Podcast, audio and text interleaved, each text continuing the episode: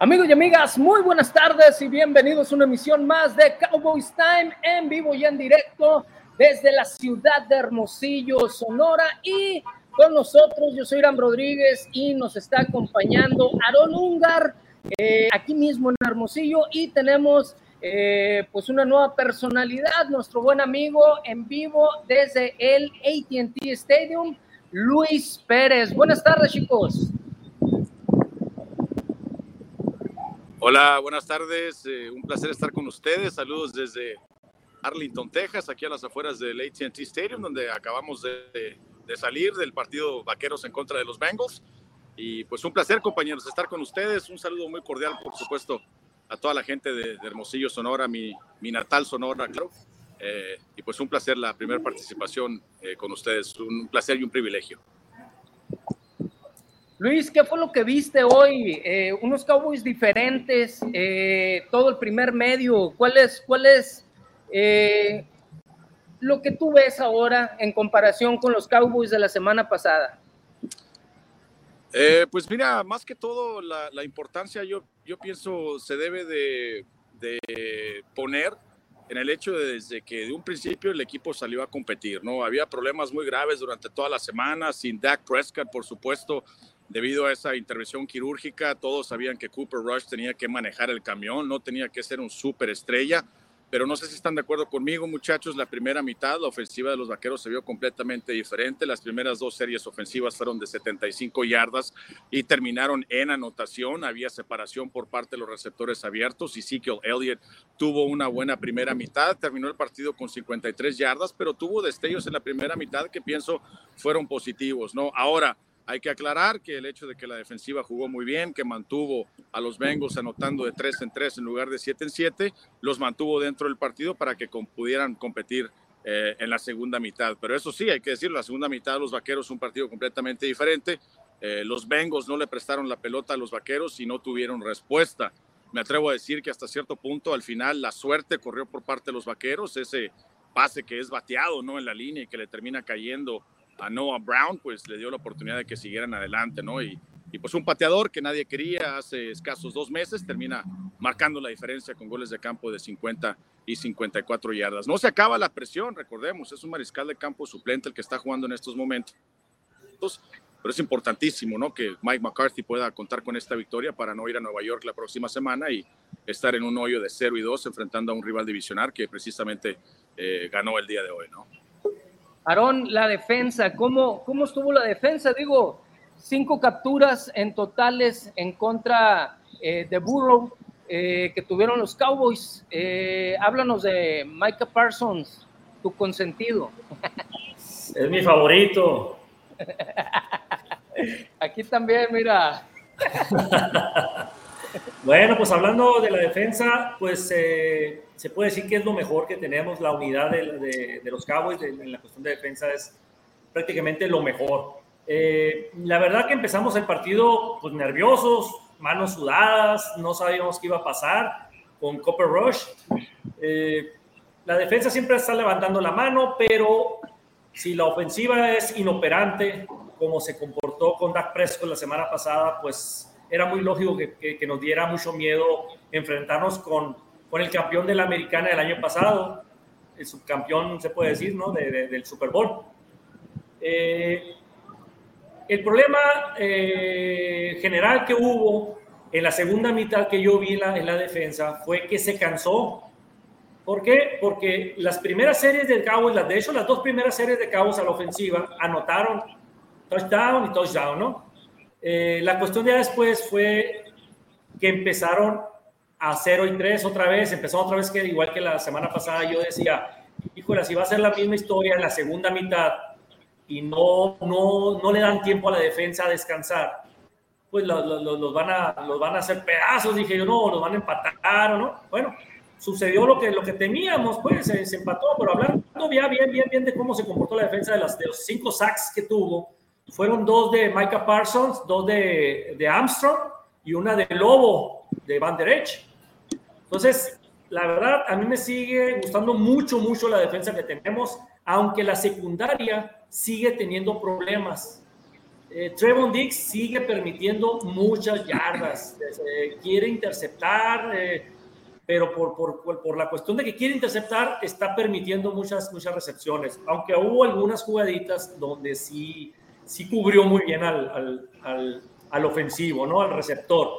Eh, Noah Brown dio, perdón, eh, el Brown está el Anthony Brown, el esquinero, dio un juego decente, ¿no? Es uno de los que a mí nunca me ha gustado, se me hace un eslabón débil para, para Cowboys, aunque tuvo una pretemporada pues decente también, se comportó bien también, a pesar de que no tuvimos a, a Jaron ¿no? por lesión ahí al safety.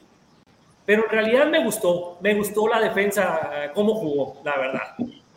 De hecho fue que sacó, sacó la casta, ¿no? Para que pudiéramos ganar y mantener en puras patadas de gol de campo a, a, los, a los Cincinnati Bengals, ¿no? Hasta la última serie que fue donde nos empataron, ¿no? Con touchdown y conversión de dos.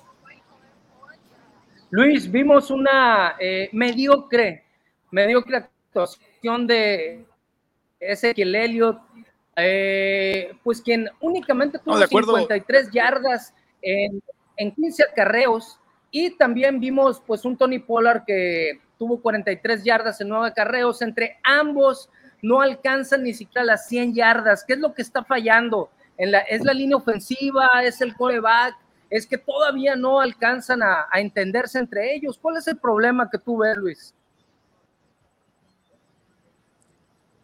Pues en mi opinión es que ahorita hasta cierto punto, como tú lo mencionabas, ¿no? Las yardas se están consiguiendo por comité, se están consiguiendo por varios jugadores que, que suman las yardas y te dan hasta cierto punto un juego de más de 100 yardas por tierra pero no tienes pues ese caballito de batalla, ¿no? Ese jugador que prácticamente va a ir aflojando esa línea defensiva jugada con jugada. Eh, y no se ve por parte de los vaqueros de Dallas. Ahora, eh, ojo, ¿no? Eh, yo pienso que hay que determinar, hay que establecer una diferencia entre Ezekiel Elliott, el, el, corredor, y Ezekiel Elliott, el protector. El partido pasado contra Tampa Bay vimos que cuando estaba en el paquete de jugadas Tony Pollard como corredor detrás, pues mostró muchas deficiencias en lo que es la protección al mariscal de campo, ¿no? Entonces, eh, yo sé que se piden las yardas, yo sé que se pide ese dominio por parte de Ezekiel Elliott, pero el día de hoy yo vi dos o tres bloqueos que Tony Pollard no los lleva a cabo, ¿no? Y no mantiene con vida eh, eh, en esa instancia a, Cooper Rush, ¿no? Entonces, más allá de que, de que no se encuentren o tengan confianza, el esquema de juego, pienso yo en estos momentos, no está completamente diseñado para el juego terrestre porque la línea ofensiva ha tenido sus fallas, ¿no? Ahora sí, viene en el, se supone que viene en el, en el en la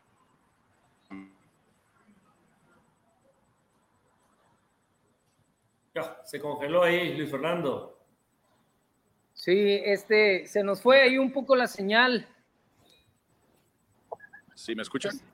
Ahí volvió. Ahí está, ahí está. Sí, comentaba, ¿no? En redes sociales él dijo 52 yardas y 10 acarreos no lo es suficiente. Lo vimos claramente en el partido que al principio del encuentro se estaban eh, comprometiendo con el, con el juego terrestre, pero después eh, tuvieron que cambiar de, esquema, ¿no? Para poder conseguir este, los puntos, ¿no? Tony Pollard tuvo destellos, pero yo no le tengo confianza a Tony Pollard como corredor. Yo pienso que Tony Pollard, con la ausencia de Michael Gallup, debe de contribuir muchísimo en la ranura, debe contribuir muchísimo recibiendo pases, ¿no? Entonces pienso que es un poquito temprano para determinar o decir que Zeke está teniendo una mala campaña, ¿no?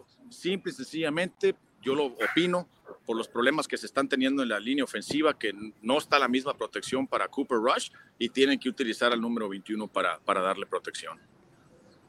Perfecto, Aaron. Eh, por tu parte, ¿cómo ves a Cooper Rush?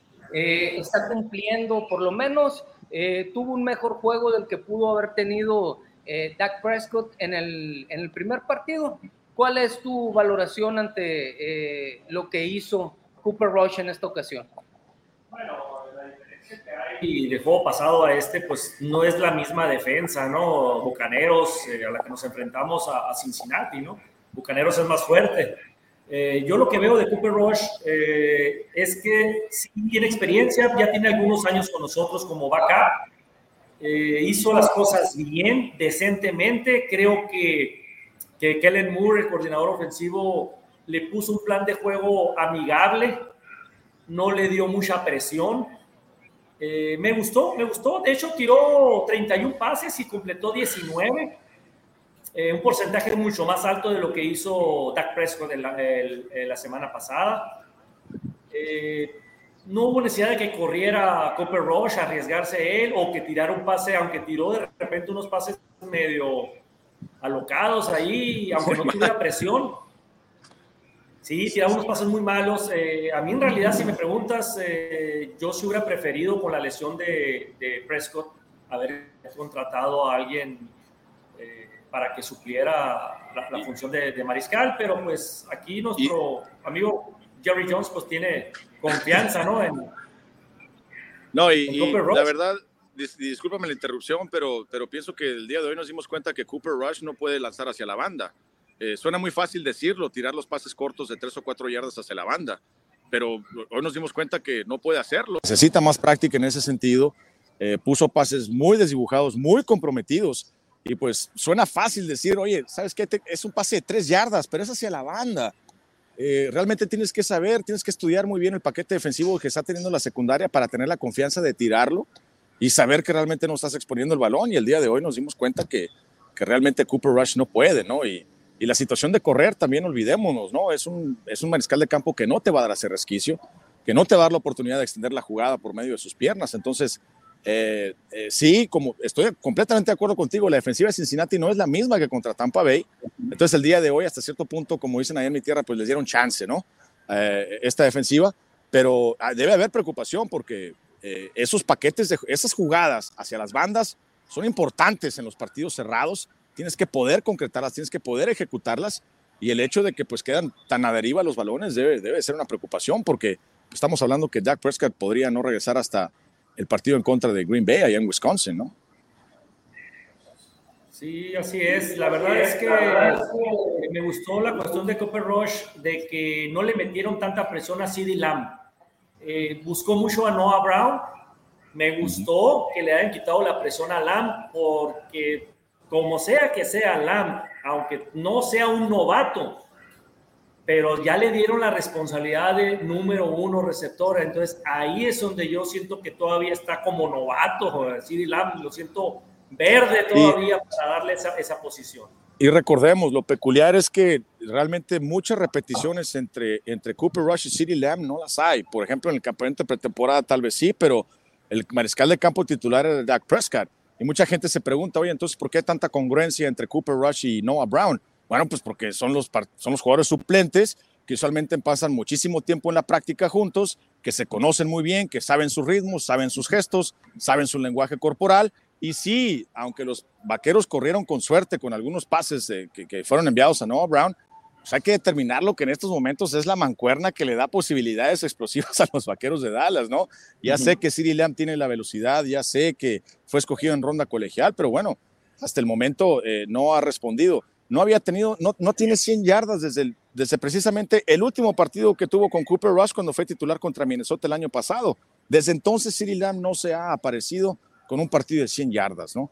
Eh, por eso yo pienso, ¿no? Que eh, no, no, me, no me sorprende mucho eh, lo que pudieron conseguir Cooper Rush y Noah Brown el día de hoy. Que por cierto, anotó su primer touchdown en, en toda su carrera, lleva ya 6, 7 años en la liga.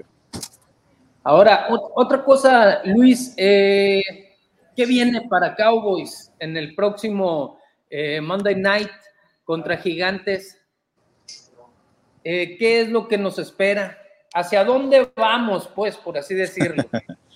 Pues mira, yo pienso que hay que continuar con la misma tónica, ¿no? Yo mencionaba previo a este partido eh, que los vaqueros de Dallas tenían que salir hoy con los cinco frontales a la ofensiva y los cuatro frontales a la defensiva a, repartir leña, ¿no? Tenía que ser un partido rudo, tenía que ser un partido físico, tenían que establecer hasta cierto punto un ritmo frenético desde el principio. El día de hoy pienso que lo hicieron, pero de acuerdo con los compañeros en la mesa que dicen que los vaqueros hasta cierto punto se cansaron. Trayvon Diggs los dejó abajo el día de hoy el pegamento de esta secundaria, Jerron Kersey no estaba presente. Wilson trató de hacer el trabajo, pero por ahí espero que aprieten esas tuercas porque a pesar de que Nueva York en estos momentos tal vez no tiene ese poderío ofensivo.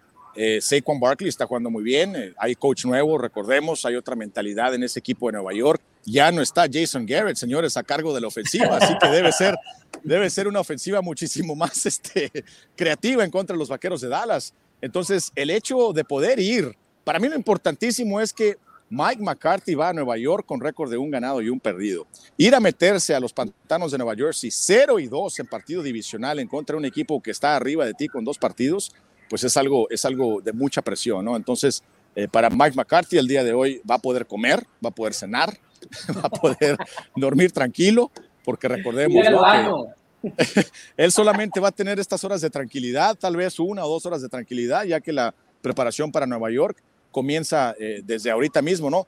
Positivo el hecho de que los Vaqueros de Dallas van a tener un día adicional, ya que el partido es el lunes por la noche en la NFL, ¿no? Perfecto, Luis. Pues eh, agradecemos. Creo que eh, hay mucho trabajo por hacer todavía. Esto va iniciando, no podemos ni cantar o alzar las campanas al vuelo, pero tampoco podemos destrozar algo que va iniciando. Esto tiene mucho por delante y creo que las cosas pueden mejorar. Mike McCarthy tendrá que hacer su trabajo y también eh, los entrenadores que están eh, a su alrededor tendrán que trabajar duro y sobre todo tendrán que saber pasar el mensaje a los jugadores para que todo eh, pues pueda caminar como en un tren, ¿no? No, y hay superestrellas, la camiseta que traen ustedes puestos ahí de Micah Parsons, la verdad ese muchacho es, fuera de serie, ¿no? Eh, es de lo positivo que se puede rescatar partido con partido con sus jugadas, los mantiene dentro del encuentro. Entonces hay, hay cosas positivas en las cuales nos podemos concentrar. No podemos tapar el sol con un dedo, o sea, no, no tienen mariscal de campo titular los vaqueros de Dallas. ¿Podrá Cooper Rush manejar el camión hasta que regrese Dak? Posiblemente, pero la pregunta es, ¿es Dak el indicado para llevar a los vaqueros al próximo nivel? No lo sabemos, ya le pagaron los millones de dólares pero pues eh, ya se ha lastimado por segunda ocasión y, y, realmente, compañeros, pues yo no soy médico, ¿no? Eh, Dios guarde. pero, pero pues todo el mundo dice eh, que son ocho semanas. Este, estamos hablando de una, de, una, de una fractura en el dedo y los vaqueros de Dallas para mí mostrando señales de desesperación al decir que desde cuatro a seis. acelerar para mí este proceso no tiene ningún, ningún motivo, ¿no? Entonces, eh, todo queda en el sentido de que sabemos, compañeros, que en esta NFL todo depende del mariscal de campo. No hay 32 buenísimos, no hay 32 titulares. Entonces, imagínense tener 64 como suplentes, ¿no? Es, es, es imposible. Entonces, para los vaqueros de Dallas, la fanaticada, hay que bajar la expectativa, hay que, hay que ver realmente el equipo que tenemos enfrente y decir, no tenemos mariscal de campo y obviamente la defensiva es la que va, la que va a mantener a los Cowboys dentro de los partidos. Pues Fernando, una pregunta. Eh, tú que estás ahí ya muy metido ahí en la cuestión de, los cabos, eh, ahí, en, Texas. Eh, Jason Peters, ¿cuál fue el, o sea, cuál fue el motivo por lo que no entró a jugar hoy? Digo, son dos semanas, ¿no? Digo, a mí, a mí lo personal, para una persona que tiene mucha experiencia, yo creo que era suficiente dos semanas para que se hubiera acoplado para jugar. Digo yo, son, dos semanas, pero no sabemos cuántas semanas estuvo sentado, ¿no? Eh, es una situación donde pues tienes que regresar y, y sí, de acuerdo contigo, es un veterano, no es como que el libro de jugadas le iba a dar problemas. Para mí que era una situación de condición física, para mí que era una situación en donde, en donde él no se sentía listo en, en plenitud, en plenitud física, ¿no? Para poder llegar al partido. Y recordemos, para mí, que el, el buen partido de Tyler Smith en contra de los Bucaneros frenó la necesidad hasta cierto punto de, Jason Peters, ¿no? Porque decidieron morirse en la raya con Matt Farniak, al que le dieron la oportunidad del lado izquierdo, eh, y, con eso salieron como titulares el día de hoy. No me extrañará que para la próxima semana, como situación de swing tackle, eh, Jason Peters sea utilizado. Eso significa que tal vez alguno de los jóvenes, ya sea Josh Ball, Waletzko, eh, inclusive el mismo Lindstrom, podrían quedar fuera del equipo. Pero, pero no, para mí que es una situación de, condición física, la cual no, no, este, no estuvo preparado para estar con ellos y hasta cierto punto, pues que, que Tyler Smith respondió el, el, muchacho en el primer partido en la protección en la línea ofensiva. Luis, el talón de Aquiles de los Cowboys, eh, los castigos, se siguen dando hoy, por lo menos fueron cinco castigos, pero fueron 45 yardas eh, las que se perdieron. Eh, ¿Qué, va a pasar en, ese, terreno? ¿Hacia dónde vamos a seguir perdiendo por los castigos y perdiendo por los castigos? Sí, sobre todo porque hubo dos series ofensivas de, de, Cincinnati que no hubieran seguido con vida si no hubieran cometido castigos los vaqueros de Dallas, ¿no? Algunos de los castigos estuvieron dudosos, compañeros, la verdad. Eh, yo sé que es importante la protección a los jugadores, pero hay ocasiones donde dice uno, pues bueno, estamos jugando fútbol americano, ¿no? Es, es un deporte de contacto. Y sí vi a los oficiales un poco finos en algunos de los, de los castigos, ¿no? En contra de los vaqueros de Dallas. Pero lo más importante es que por lo menos la línea ofensiva hoy se portó más disciplinada. El partido pasado, solamente Terry Steele tuvo tres penalizaciones en una serie ofensiva que completamente mató a los vaqueros. Entonces se nota que McCarthy regresó a trabajar en ese sentido. Se me indica, se me informa que regresaron a lo básico, compañeros. O sea, saben lo que es el famoso sled, ¿no? O sea, la famosa, eh, la famosa máquina que utilizan para llevar a cabo eh, los golpeos, ¿no? Que básicamente es el fierro eh, con los protectores y la línea ofensiva, jugada tras jugada tras jugada, practicando nada más el snap count del mariscal de campo, ¿no? Entonces, se nota que trabajaron en ellos, se arreglaron algunas situaciones, pero sí pienso que los oficiales del día de hoy influyeron un poco negativamente en contra de los vaqueros de Dallas. Ahora, para McCarthy, él, él lo dice, yo todas las prácticas estoy coachando para que se eviten los castigos. El coach puede hacer todo, señores, pero la disciplina tiene que venir por parte de los jugadores. Y hoy, hoy, de Marcus Lawrence con un castigo terrible, terrible, ya para, para despejar los Bengals, eh, se mete antes y le da el primero y diez. Entonces, no solamente son los jugadores novatos, son los jugadores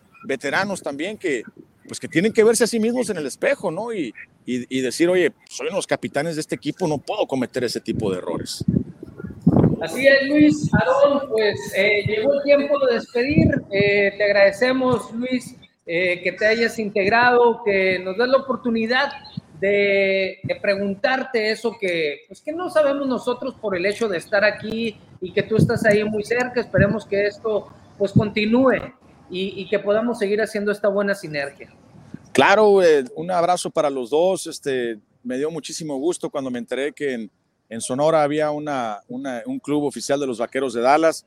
Yo pues viví en Hermosillo durante siete años, soy originario de Cananea, Sonora.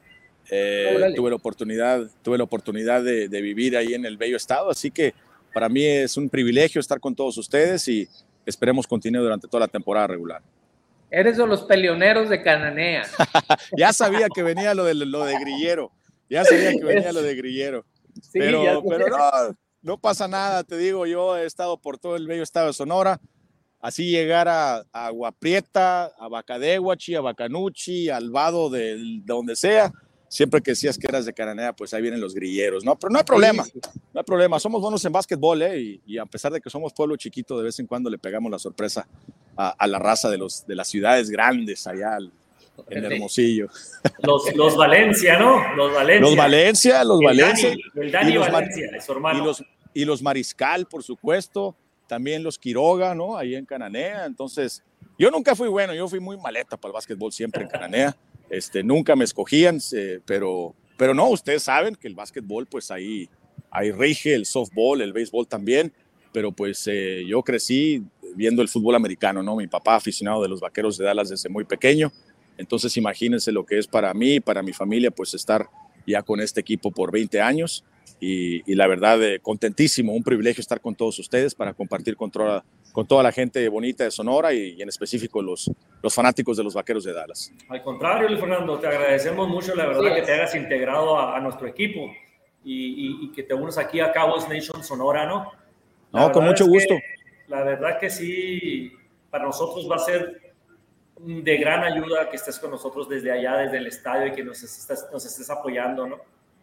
No, no, como aquí estamos para servirles. Lo único que sí les pido es por favor que ahorita, si tienen tiempo, vayan ahí a frente de la Unison y se comen un hot dog a, mi, a mi honor. Fíjate, las sobaqueras, aquí, pues no las encuentro acá, ¿no? Porque, porque pues acuérdense que son sin manteca, ¿no? Son tortillas de agua, como decía mi nana.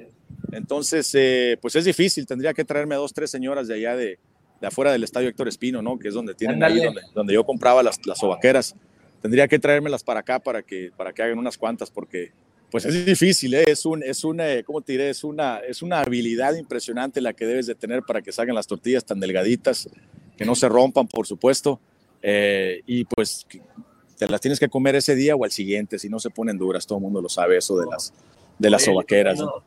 Y sé que, sé que en Texas hay una carne excelente también, una carne así como Sonora también. No, no, no, sí, hay carne excelente, pero nada como allá. Bueno, sin hacer comerciales, ¿no? La del 17, pues para mí es, es, es la mejor. Siempre que, siempre que va mi mamá o mi papá, les pido unos cuantos fiambres para que me los envíen congelados. Y señores, es indiscutible, o sea, no se puede ni comparar. Yo aquí con mis amigos en las carnes asadas prueban la, la carne de Sonora y y pues es incomparable, ¿no? La, carne seca, por ejemplo, cuando te la venden en greña, como dicen, ¿no? El pedazote de greña de carne seca. Eso aquí no se ve, eso aquí es el famoso beef jerky que sabe a plástico, pero cuando llega una carne seca proveniente de Hermosillo o, de Ures o de algún lugar que anduvo ahí este, visitando a mi mamá o mi papá, pues es, imagínate cómo se me ponen los ojos. Chiltepines, coyotas, olvídense, es una, es una cuestión hermosa, ¿no? Lo que, lo que da nuestro bello estado de, de Sonora. No, te vamos a mandar. sí. Y una gorra, y una gorra, si me mandan una gorra de los naranjeros, yo les mando unas gorras de los, de los Dallas Cowboys. ¿Cómo la ven? Órale, está bien, está bien. Está bueno, pues, chicos, pues nos vemos. Gracias por este Cowboy Time. Luis Pérez y Aaron Ungar, Irán Rodríguez se despide y les decimos nos vemos a la próxima. Un abrazo, compañeros. Gracias, Cuídense y pórtense bien. Gracias. Igualmente. Nada de eso.